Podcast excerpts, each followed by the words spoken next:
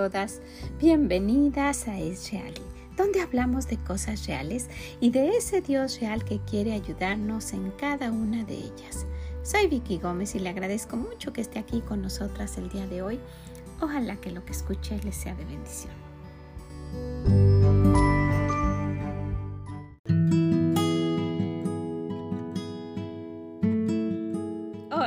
Hola, ¿cómo se encuentra? Gracias por acompañarnos en este día lluvioso para nosotras. Un día de otoño muy hermoso con mucha lluvia y con muchísimas cosas pasando por aquí. Le agradezco que haya tomado de su tiempo porque donde quiera que usted esté, me imagino que también tiene muchas cosas pasando. Qué bueno que estamos ocupadas, ¿verdad que sí? Qué bueno que no estamos postradas en una cama y si es el caso de usted, mire a su alrededor, todavía está con vida y todavía hay algo que puede hacer. Si usted me dice que no puede hacer absolutamente nada, bueno, puede orar. Puede orar y le agradecería muchísimo que me integre en sus oraciones porque yo necesito mucha oración y espero que ya estén eh, pues bien organizadas en cuanto a poner esas peticiones de oración en, un, en una lista, en no sé cómo ustedes las quieran compartir y que ya estén llevando a cabo eso. Todo este año que viene vamos a enfocarnos en pedirle al Señor que, que tenga misericordia de nuestros hijos, que los cuide, que los lleve por el buen camino y que nos ayude a nosotras a ser alguien que pueda ayudarlos a ellos, no que seamos un tropiezo. ¿Verdad que sí? Bueno, pues el día de hoy vamos a hablar precisamente de un detalle que ojalá pues pueda ser algo que, que, nos anime y que si por alguna razón usted encuentra algo con alguna similitud con esto de lo que vamos a hablar con su vida, que ojalá lo quiera cambiar. ¿Qué le parece? Pues vamos a verlo.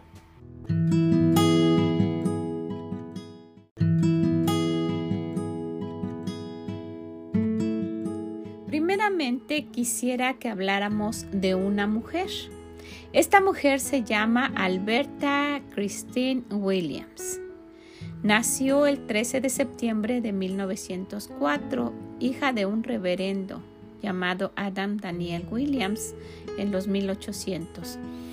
En ese momento, este hombre predicaba en la iglesia bautista de Benecer de Atlanta, Georgia, cuando nació su hija. Este hombre nació en los 800, su hija en, 863, su hija en 1904. Hija y esposa de predicadores, Alberta les enseñó a sus hijos la importancia de que se consideraran tan buenos como cualquier otro, que ellos podrían ser buenos o más buenos que cualquier otro. Y ese fue el germen que alimentó a un joven llamado Martin Luther King, una de las personalidades más influyentes del siglo XX y uno de los mitos más importantes de la historia. La vida de esta gran mujer estuvo siempre marcada por la tragedia de la muerte, pero ella nunca renunció a sus ideales. Alberta King trabajó arduamente para inculcar la autoestima en sus hijos. En un ensayo que escribió en el seminario Crossing Martin Luther King Jr., quien siempre estuvo cerca de ella, escribió que estaba ella siempre detrás de las escenas exponiendo esas preocupaciones maternas.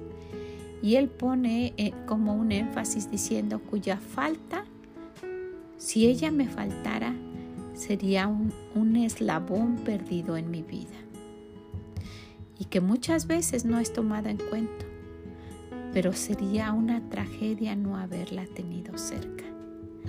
Saben, este joven, este niño creció y se volvió Martin Luther King. Fue un ministro y activista bautista estadounidense que se convirtió en el vocero y líder más visible del movimiento de derechos civiles desde 1955 hasta su asesinato en 1968. Este líder de la iglesia afroestadounidense desarrolló una labor al frente del movimiento por los derechos civiles para los afroestadounidenses y que además participó como activista en numerosas protestas contra la guerra de Vietnam y la pobreza en general. Por esa actividad encaminada a terminar con la segregación estadounidense, y la discriminación racial a través de los medios no violentos. Saben, segregación es el fenómeno social consistente en aplicar, que se aplica tanto de marcar la inferioridad a una parte de la población por motivos raciales o étnicos. Y por su participación en esto, que fue tan trascendental, fue condecorado como el Premio Nobel de la Paz en 1964.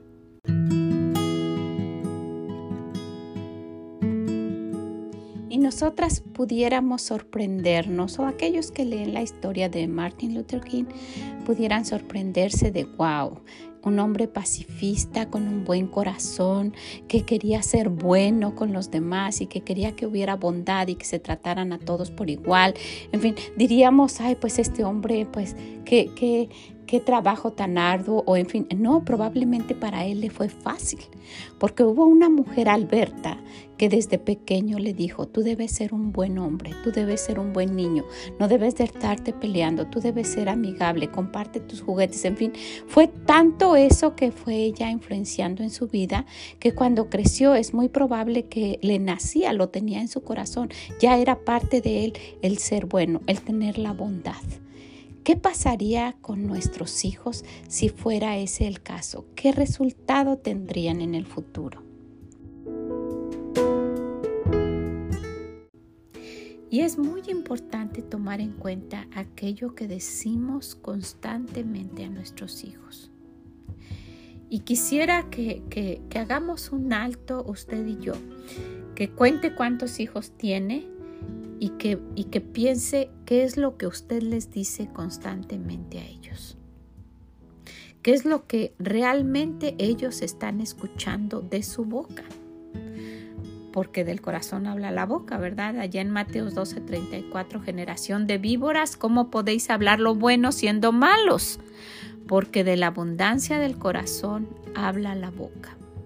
Y miren que es un buen momento antes de empezar a, orar por nuestros hijos todo este año, recapacitar y ver qué trato les doy a mis hijos, que escuchan de mí constantemente, que tienen ellos ya en la mente porque se los dije desde pequeños. Y si han sido cosas negativas, es un buen momento de reafirmar y de decir, Señor, perdóname, lo hice mal, hijos, perdónenme, yo no conocía de Dios pero ahora las cosas van a cambiar.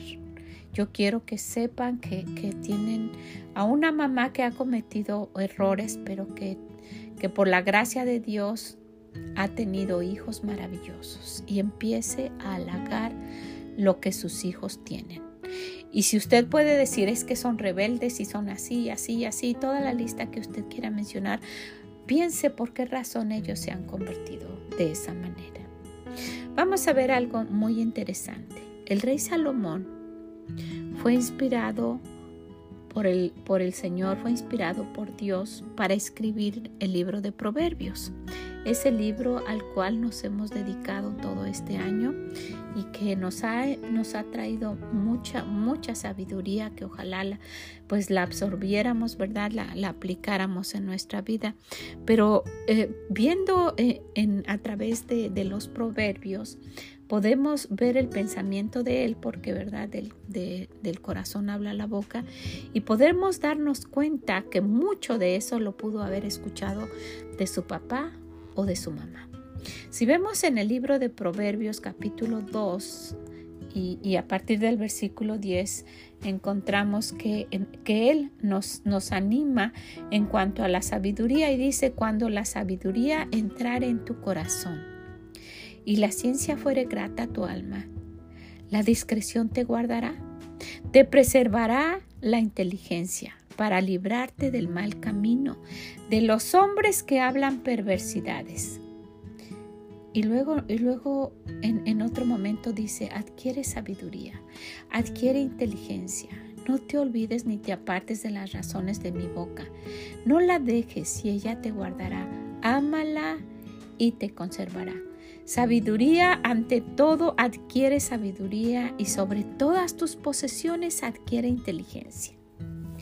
Y yo, yo viendo cada uno de estos detalles me, puse a pensar, ¿de dónde él sabía que la sabiduría era importante? ¿Quién se lo dijo?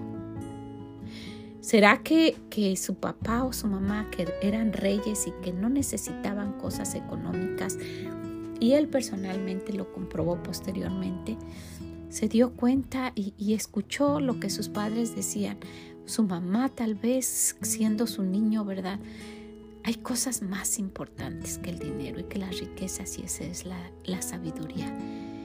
Y tú, vas a, y tú vas a ir a otro nivel si tomas la sabiduría de Dios, porque después dice engrandécela y ella te engrandecerá.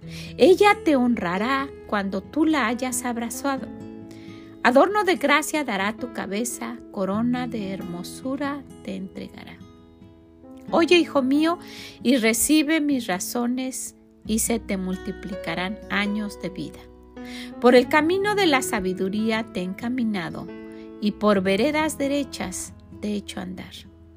Cuando anduvieres no se estrecharán tus pasos y si corrieres no tropezarás. Retén el consejo, no lo dejes, guárdalo, porque eso es tu vida.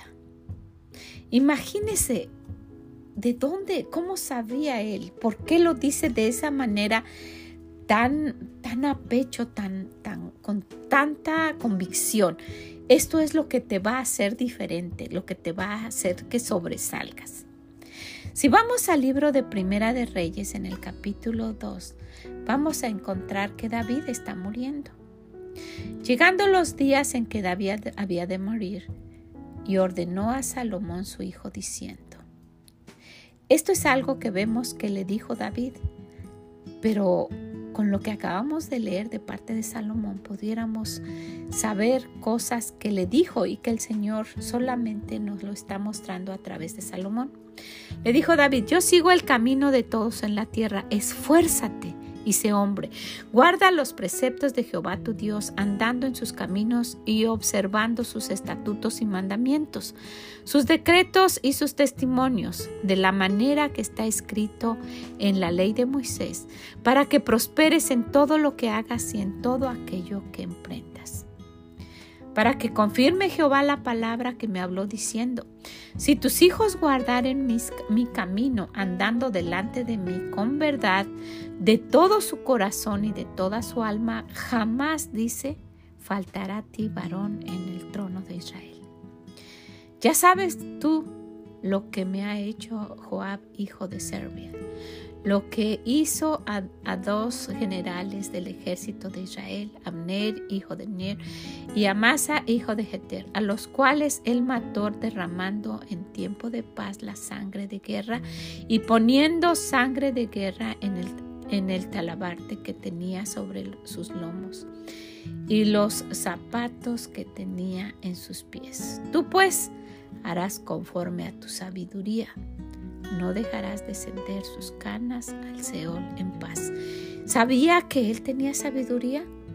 Probablemente, probablemente no, probablemente sabía porque después y en otros capítulos hemos visto que pues él no, no construyó el templo David que tanto deseaba y que le anima a su hijo a hacerlo, le anima sabiendo que tal vez necesitaba ese tipo de ánimos, ¿verdad? No fue una coincidencia que cuando tuvo la gran oportunidad de su vida de pedir a Dios lo que quisiera, Salomón pidió sabiduría. Si vamos al libro de Segunda de Crónicas en el capítulo 1, vemos que Salomón, hijo de David, fue afirmado en su reino. Y Jehová su Dios estaba con él y lo engrandeció sobremanera. Y aquella noche apareció Dios a Salomón y le dijo, pídeme lo que quieras que yo te dé. Y Salomón dijo a Dios, ¿Y, cómo es que eso le vino a la mente? ¿Cómo es que él pidió eso? ¿Cómo es que en su mente no estaba aquello de pedir riquezas y que pedir que mataran a sus enemigos y que pedir... No, él, a él le vino algo que tenía ya sembrado en su mente. Tú has tenido con David mi padre gran misericordia y a mí me has puesto por rey en, este, en lugar suyo. Confírmame pues ahora, oh Jehová Dios, tu palabra dada a David mi padre, porque tú me has puesto por rey sobre un pueblo numeroso como el polvo de la tierra. Dame ahora sabiduría y ciencia para presentarme delante de este pueblo, porque ¿quién podrá gobernar a este tu pueblo tan grande? Él sabía que necesitaba de la sabiduría de Dios. Pero vemos en la historia otro hombre que no, al contrario, con la compañía de sus amigos y con su forma tan a, la ligera de vivir, eh, cuando vinieron a preguntarle qué es lo que hacemos, ¿verdad? Para para eh, que tú nos, nos, ayudes y que tu pueblo, pues, que te ha servido y, que hemos sido, pues, tu padre era duro con nosotros, aligéranos la carga. ¿Qué hizo su hijo de Salomón? Dijo, los lomos de mi padre son como mi pinky, como el dedo más pequeño. Habló neciamente. Probablemente a Salomón le faltó decirle esto mismo a su hijo, porque él le sigue diciendo a Dios, y dijo Dios a Salomón, por cuanto hubo en tu corazón y no pediste riqueza, bienes o gloria, ni, David, ni la vida de los que te quieren mal, ni pediste muchos días, sino que has pedido para ti sabiduría y ciencia, para gobernar mi pueblo sobre el cual te he puesto por rey. Sabiduría y ciencia te son dadas y también te daré riquezas, bienes y gloria como nunca tuvieron los reyes que han sido antes de ti ni te darán los que vengan después de ti. Todo aquello que digamos a nuestros hijos, escuchen, todo aquello que digamos a nuestros hijos o algunas personas se los digan, será lo que sean en el futuro. Salomón había escuchado, se lo habían dicho, y antes de morirse su padre le dijo, no te apartes de los caminos de Dios. Y ya antes le había dicho, antes, de todo lo que pidas, pide sabiduría. Es muy triste que nuestros hijos, si tuvieran que pedir algo, ellos pidieran el último teléfono o el carro más, más lujoso o no sé. Lo que nosotros les digamos será lo que ellos tengan en su mente.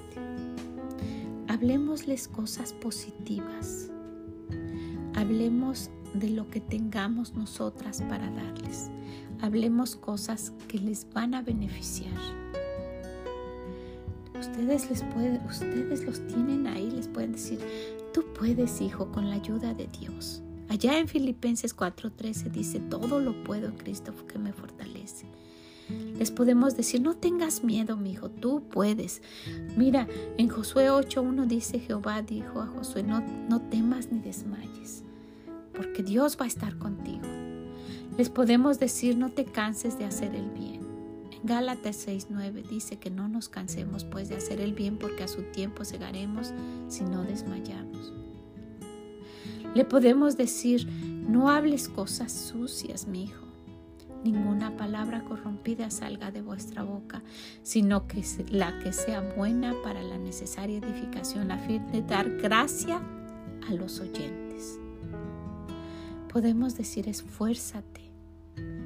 No seas, no seas negligente, no seas rencoroso, no hables con gritos, trata bien a los demás, ten misericordia así como Dios ha tenido contigo, perdona cuando te hagan algo.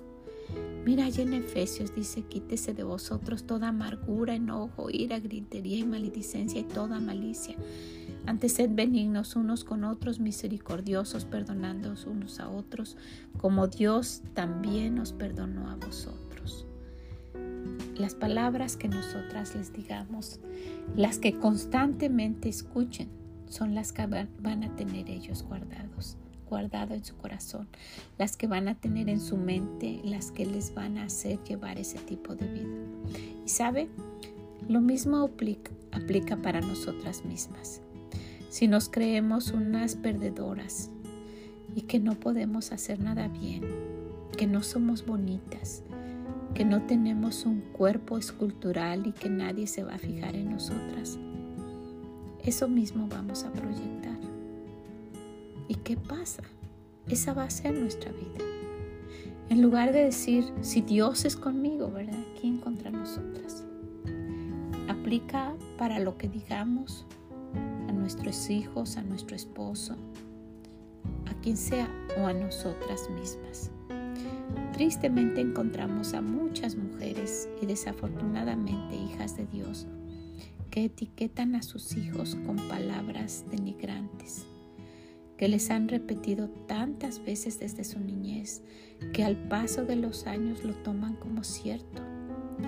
Y podemos ver jóvenes tan talentosos, inteligentes, con muchas habilidades, no haciendo nada con su vida y mucho menos nada para Dios, porque han creído lo que una madre les dijo siempre.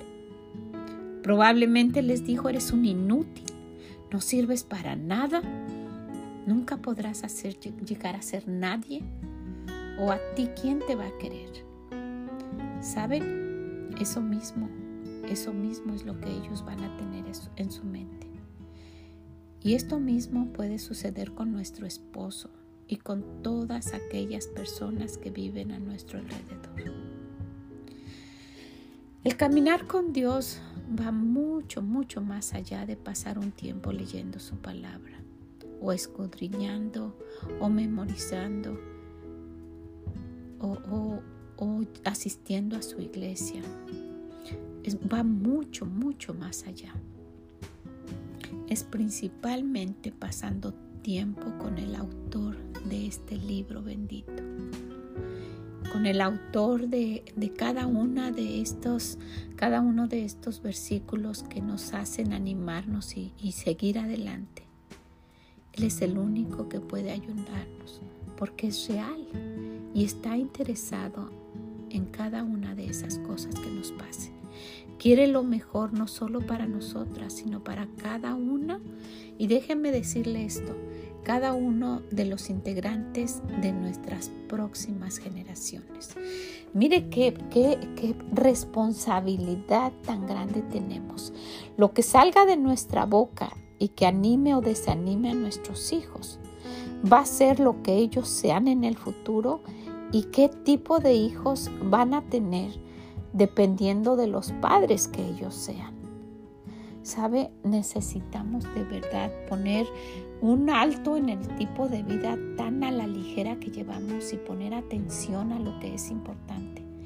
Animemos a nuestros hijos y busquemos un lema para cada uno de ellos. Cada uno de ellos es diferente y cada uno de ellos necesita algo en específico. Sí puede generalizar algo para todos sus hijos. Sí se puede, hijos, con la ayuda de Dios se puede. Pero cada uno de ellos necesita algo, algo muy especial.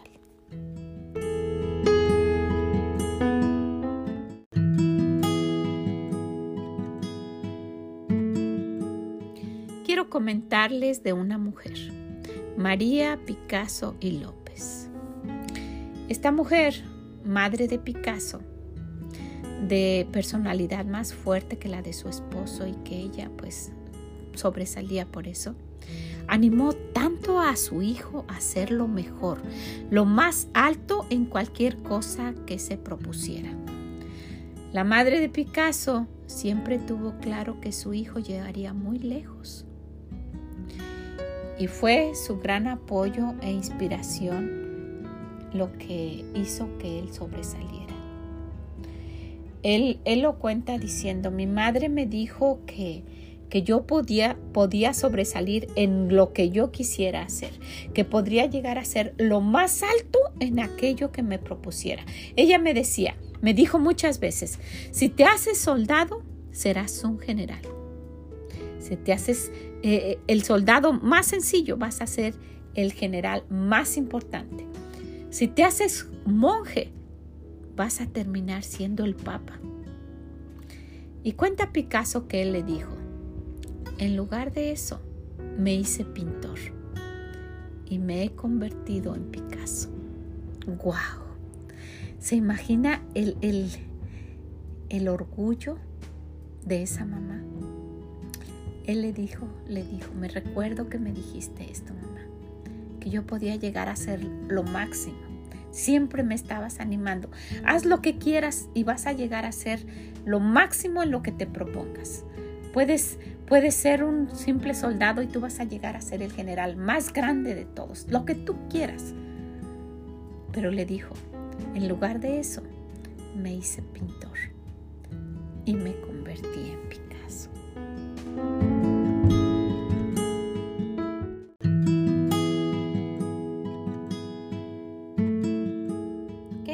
su hijo sea? ¿Un mediocre? ¿O lo mejor en lo que él se proponga hacer?